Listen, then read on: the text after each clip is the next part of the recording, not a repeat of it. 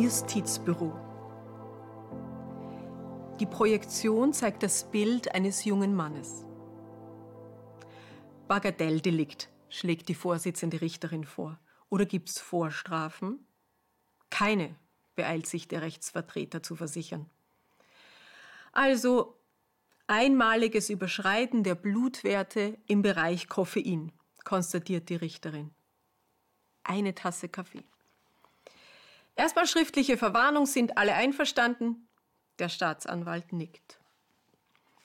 Der nächste Fall ist leider nicht ganz so einfach, sagt er. An der Wand wechselt die Projektion. Es erscheint die Figur eines Mannes im mittleren Alter. Ganzkörper, nackt. Von vorn und hinten, von außen und innen. Röntgenbilder, Ultraschall, CT des Gehirns. Das ist der Angeklagte und Vater des Opfers, erklärt der Staatsanwalt. Bereits mehrfach vorbestraft wegen Missbrauchs toxischer Substanzen im Bereich Nikotin. Der Mann raucht hin und wieder eine Zigarette. Diesmal handelt es sich um einen Verstoß gegen das Gesetz über Krankheitsfrüherkennung bei Kleinkindern. Vernachlässigung der hygienischen Vorsorgepflicht. Der Kleine hat sich eine Erkältung geholt. Immer so weiter geht die Arbeit der Justizbeamten in Juli C.'s Buch Corpus Delicti, ein Prozess. Wir befinden uns in Europa Mitte des 21. Jahrhunderts. Die Demokratie wurde von einer Gesundheitsdiktatur abgelöst. Alle Bürger werden staatlich überwacht, besonders in Bezug auf ihre persönlichen Lebensgewohnheiten.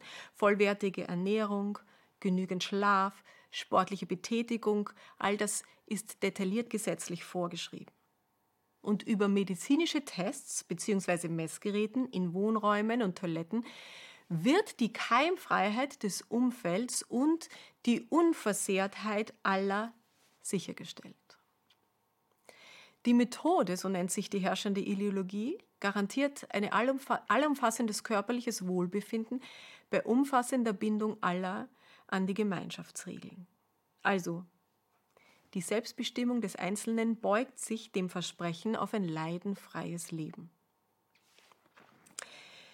Mia Holl, die Hauptperson, glaubt anfangs mit der rationalen Überzeugung einer Naturwissenschaftlerin an das Funktionieren dieses wohlmeinenden Systems.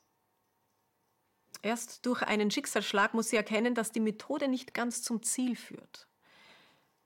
Und obwohl sie sich nicht der Terrorgruppe RAK Recht auf Krankheit anschließt, beginnt sie auf individueller Ebene für Freiheit zu kämpfen und wird bald öffentlich als Fanatikerin beschimpft. Eine Lektüre, die mich ziemlich aufgewühlt hat. Kurioserweise entstand diese Geschichte 2007. Also in einer Zeit, wo Corona zum Beispiel noch eine mexikanische Biersorte oder ein Berg auf Korsika war. Und nein, ich betrachte die aktuelle Situation nicht als Entwicklung Richtung Gesundheitsdiktatur. Ja, ich beobachte natürlich diverse Regierungen dabei, wie sie angesichts der pandemischen Herausforderung mit sehr ähnlichen Fragen ringen. Also zum Beispiel darf der Staat körperliche Unversehrtheit zum Normziel erklären? Und inwieweit darf dafür die individuelle Freiheit eingeschränkt werden? Aber die großpolitische Perspektive hat, war nicht in erster Linie mein Thema, während ich mich gedanklich immer mehr in Mias Lage versetzte und auch mit ihr entscheiden musste, wofür ich bereit wäre, bestehende Gesetze zu brechen. Zum Beispiel um Zeit in der Natur zu verbringen, was verboten ist, oder um verbotene Beziehungen zu pflegen. Da sprang mir bald auf jeder Seite des Buches die Frage an, woran glaubst du? Und dieses Woran glaubst du hatte nicht die gewöhnliche Leichtigkeit im Sinne von, ja, worüber diskutierst du gerne bei geselligen Anlässen oder was hältst du für den theoretischen Aufbau der Wirklichkeit oder wie hast du es mit der Religion? Unter Druck verändert sich diese Frage.